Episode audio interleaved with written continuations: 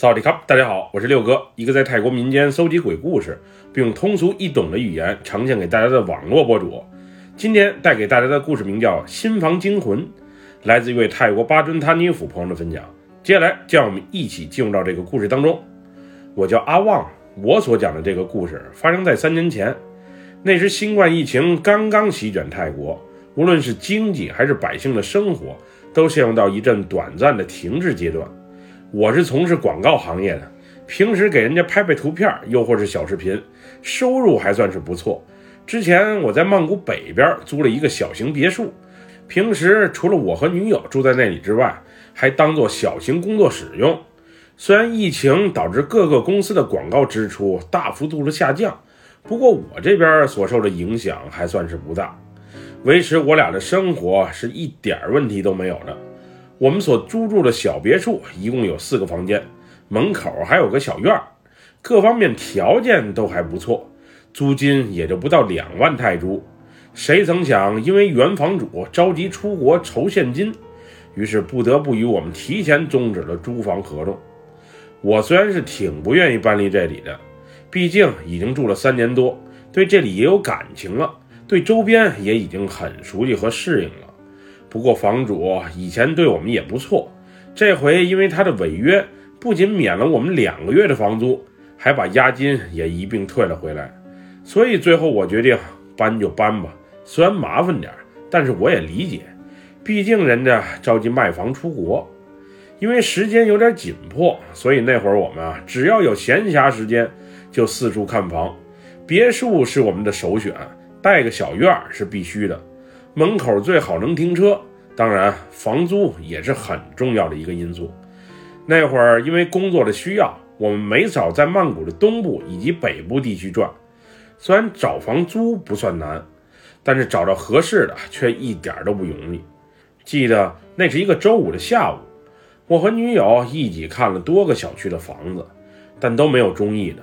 就在悻悻而归，准备在七十一便利店买瓶饮料就往回走的时候。马路边上一栋院子里杂草丛生的二层小别墅吸引了我的注意。当时院门口还挂着出租的牌子，不过那牌子上的联系电话却被暴晒的有些模糊不清。没记错的话，号码应该是零八三二五六七八四七八四，前几个数字还能根据牌子上的痕迹猜出来，最后一位则彻底看不出来了。我对这处房子还是挺满意的，虽然现在显得苍凉一些，不过收拾一下应该还是蛮不错的。另外，房子就在道边儿，旁边还有七十一便利店，平时朋友来这里聚会也不至于像住在小区里面被人投诉扰民，买东西还方便。于是我让女友按照上面的联系方式去试试运气，虽然最后那个数字不清楚。但是从零到九开始试也费不了几个手机钱。那会儿女友在一旁拨弄着手机，我则抽空抽根烟。貌似是试到第五个还是第六个数字的时候，从女友的眼神中我能看得出来，应该是联系到了房主的。后来待电话打完之后，女友说：“稍等一会儿，房主马上就来。”刚才开价月租两万泰铢，押金交仨月，不过应该还有的砍。一会儿先看看房子怎样，再慢慢做决定。我当时让女友先去旁边的七十一便利店买两瓶水，自己则在院前好好的观察了起来。这房子看造型，应该是二十多年前的流行设计。墙面虽然近些年重新粉刷过。但是墙上的裂痕也说明这房子质量不太行，又或是有些年代了。院子里有个盆儿，后面好像还有一或两间小房。我感觉这里以前应该是开公司，又或者开小作坊的，不像是住人的。也就没等多一会儿，一个染着金发的大姐就骑着一辆威斯帕小摩托来到了院门口。她先是上下打量我了一番。然后乐呵呵地说道：“小伙子，你是来看房的呀？刚才给我打电话的那个姑娘去哪儿了？”这时，我女友也刚巧买完饮料往这边走来。我示意女友把饮料先给大姐喝，毕竟只买了两瓶儿，不分那一瓶儿确实有点不太合适。原以为大姐会善意的拒绝，不过人家丝毫也不见外，把饮料直接拧开，灌了一大口，然后缓缓地说道：“喝口冰镇饮料真是舒服多了。这都进入雨季了，天气咋还这么热？你俩别把车停在道边，停进院里，又或者停在七十一便利店门口都行。”有时警察会贴罚单，不过也就是白天会管，晚上你怎么停都可以。之后我让女友先和大姐聊着，自己则把车停在了七十一便利店的门口。庭院里还是算了吧，里面杂七杂八，没少放东西，到时再把我的车给划了。当我再次回到这里的时候，大姐已经带着我女友进屋看房了。别看这二层小别墅，从门口看挺中规中矩的，里面的墙面却被刷得五颜六色。这明明就是经典的蒙德里安配色组合，蓝、红、黄、黑、灰交织在一起，满满的设计感。不过红色和蓝色是整个房子的主旋律，并且在进门的那一刻，我还特别注意到。这门边怎么贴着一个用黑色毛笔画的符咒？至于是保平安还是招财进宝，那上面写的貌似是中文，我还真不了解。转了一圈之后，我和女友对这里基本是挺满意的。楼上三间房，楼下厅也不小，厨房、卫生间虽然陈旧些，但是空间挺大。后面还有一间自带卫生间的佣人小房。平时要是有朋友临时来访，在那里住一晚也没问题，所以就是这儿吧。回头把院里的杂草除了，和朋友聚聚会、聊聊天、喝喝酒啥的，真是挺不错的。房子没问题，接下来就是谈价格了。两万泰铢的租金不能再降了，不过水费也包在里面。另外，合同一签就是两年。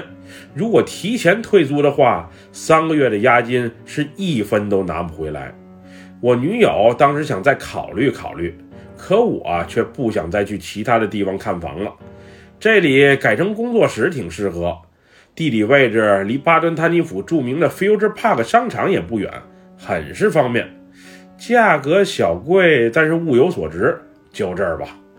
于是我俩和大姐约定好了签合同、交房的时间。就匆匆离去了。在回家的路上，女友先是若有所思地沉默了一阵，然后有些犹豫地说道：“阿旺，我不是太喜欢那个房子，从我一进屋就有种阴冷的感觉。咱俩也没问问周边的邻居，那里以前是干嘛的，曾租给过什么人。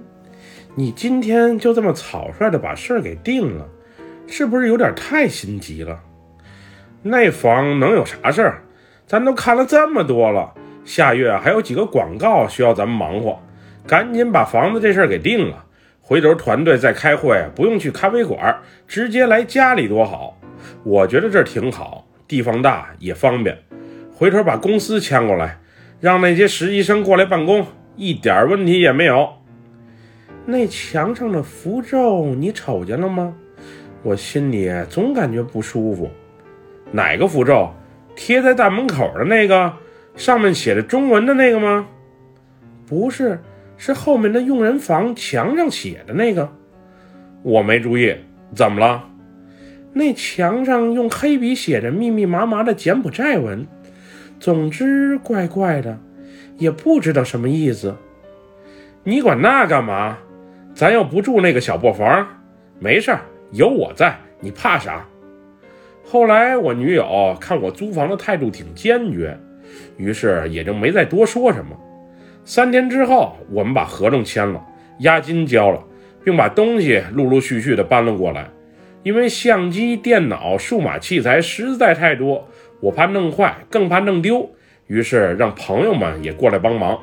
当时看见这新租的大房子，他们是连连称赞，还说我租便宜了。并相约等房子完全收拾好之后，一起来这里搞个 BBQ 聚会。那天直到深夜时分，我们才忙活完。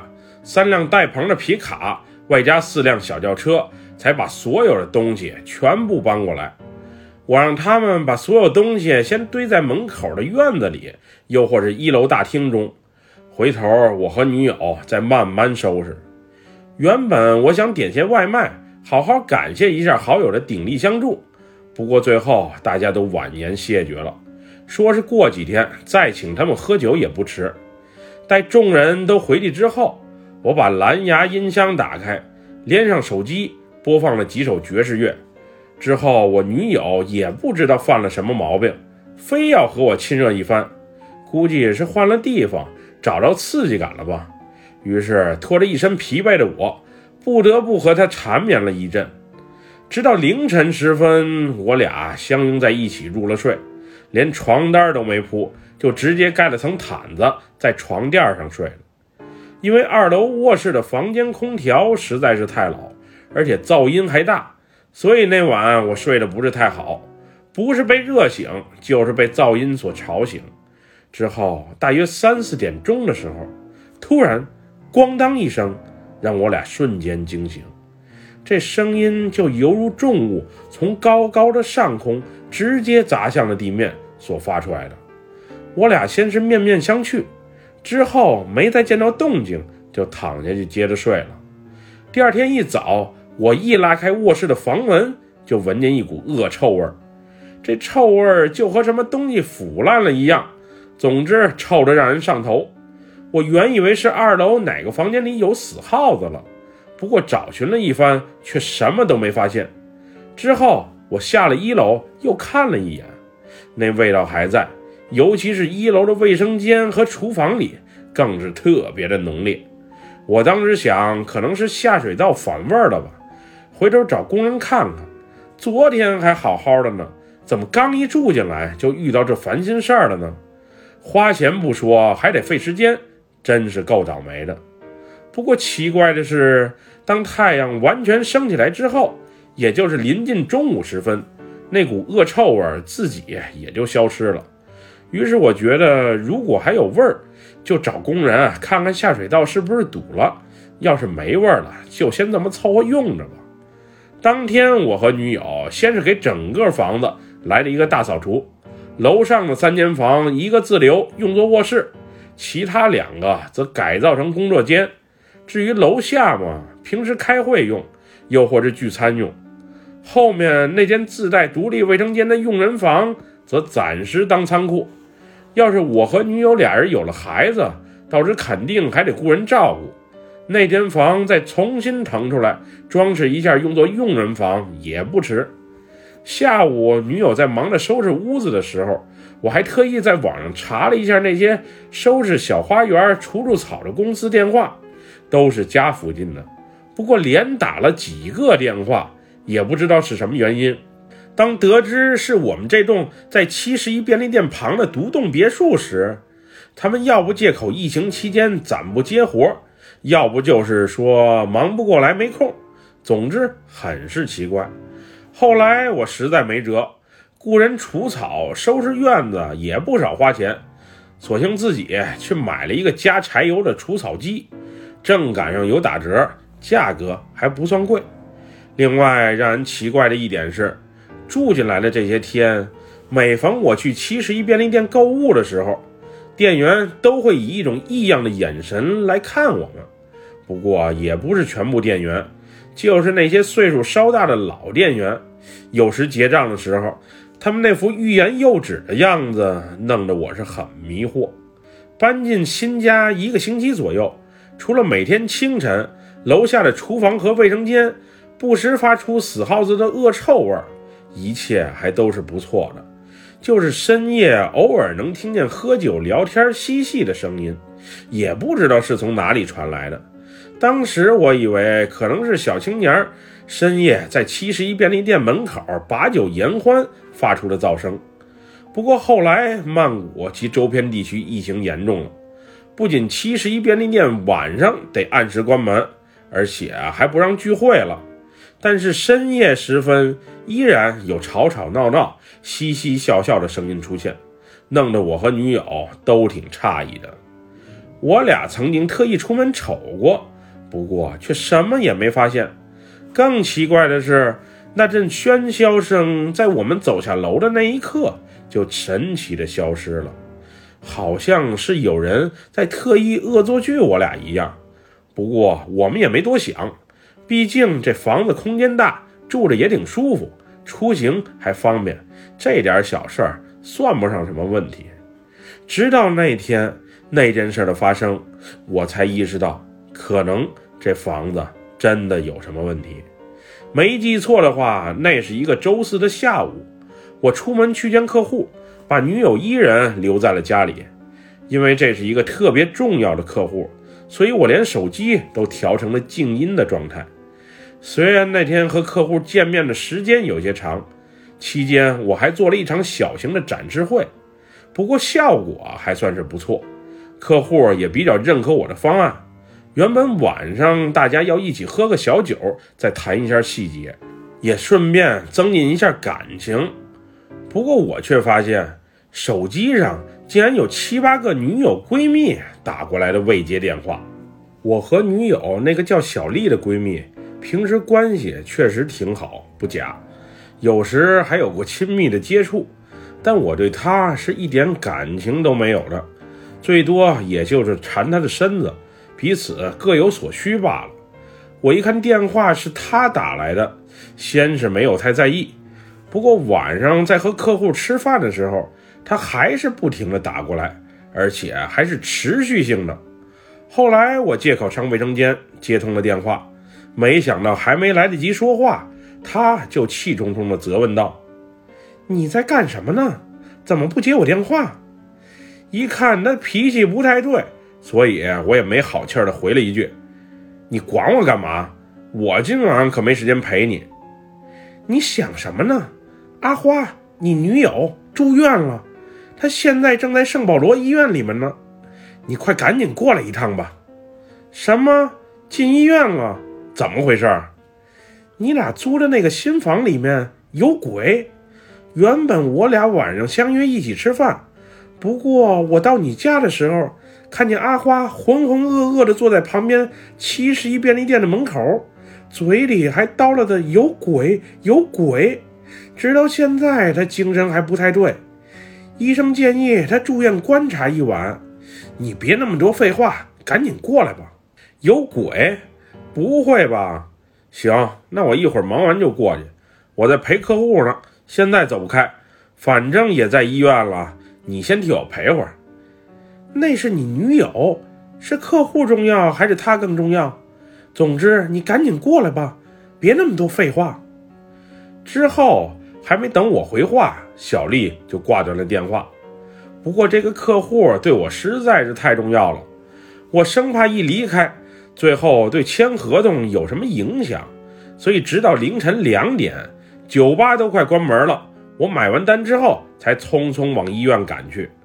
当我到医院的时候，我女友小花躺在床上，而她闺蜜小丽则用一副责怪的眼神瞪着我。看来，比起我和她的地下情，她还是对闺蜜的姐妹情更深。之后和小丽的交谈中，我才得知，昨晚小花一人在家的时候，听见后院的佣人房里啊有动静，于是特意过去瞅了一眼。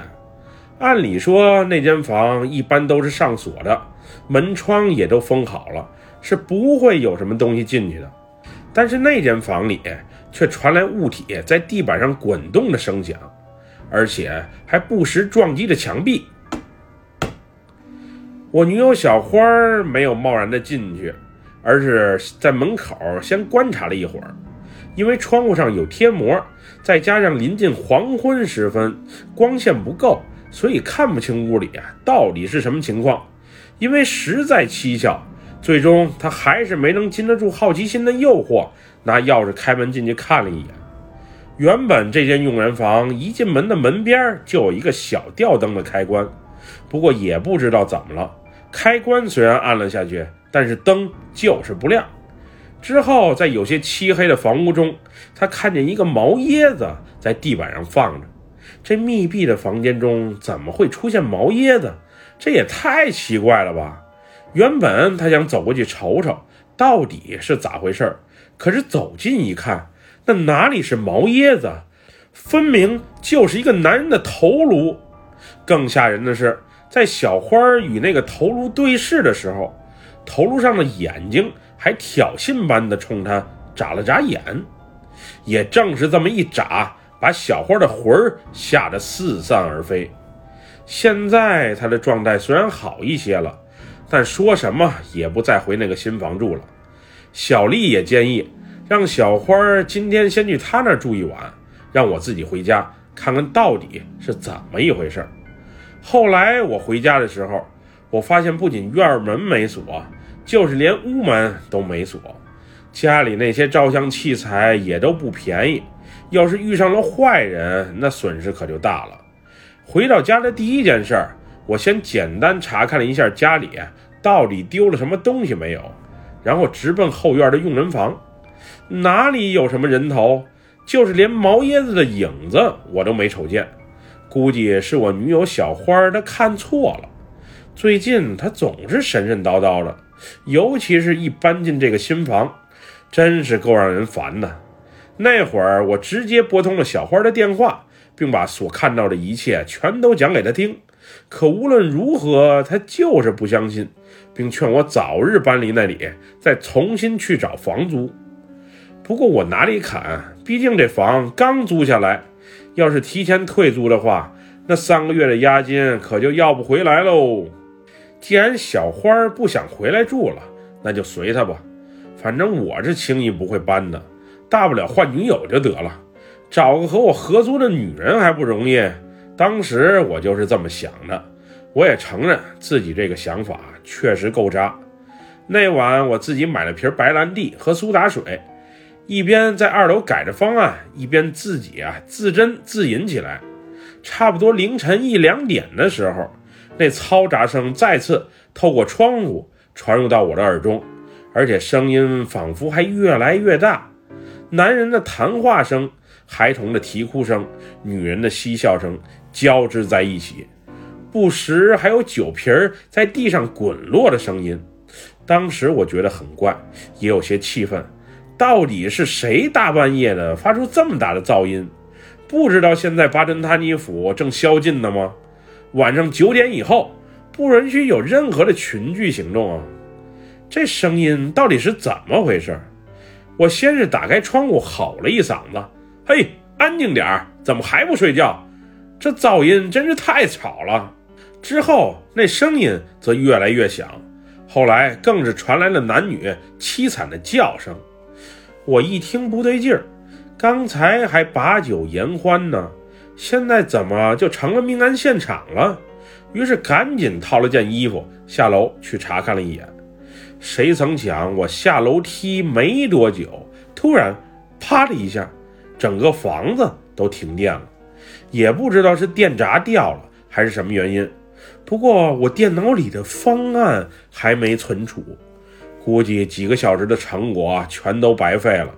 那会儿的我说句心里话，是特别的生气。下楼之后，我猛然发现，那些奇奇怪怪的声音好像不是从院外传来的。而是从我家后院里发出来的，所以我是更加的诧异，这到底是怎么回事？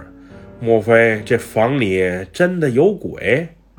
我小心翼翼地打开通往后院的屋门，只见房门被推开的那一刻，咔嚓一声，一个陶制小人偶的雕像倒在地上摔碎了。这是谁放在这里的？刚才我关门回屋的时候还没有啊！借助着月光，我定眼一看，这是一个全身黑乎乎的胖人偶，黄色的卷发，红色的嘴唇，脑袋和身子已经被摔得身首异处。这是怎么回事？这种人偶在泰国南部很常见，一般用作招财进宝用。可它怎么会在我家里出现呢？我确认这绝对不是我带过来的。这几天收拾房子的时候也没见到过他的存在啊！就在我疑惑之时，突然男人、女人凄惨的哭叫声再次从佣人房里传出来，并且什么东西好像是在屋里滚动着，还不时撞击着四周的墙壁，发出咚咚，巨大的响动声。之后我肩膀一沉，好像是有什么东西骑在了我的头上。我虽然很想摆脱这被束缚的姿势，但全身上下却一点力气都没有。之后我双眼一黑，不知不觉地昏倒了过去。当我再次醒来，已经是第二天的早上了。那一刻，我确信以及肯定，昨晚发生的那一切都是真实的。可能小花没有说错，这屋子确实是有鬼。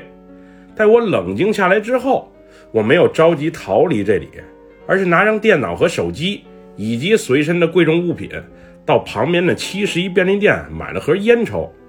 后来我用手机一查这里的地址，果然这房子有问题。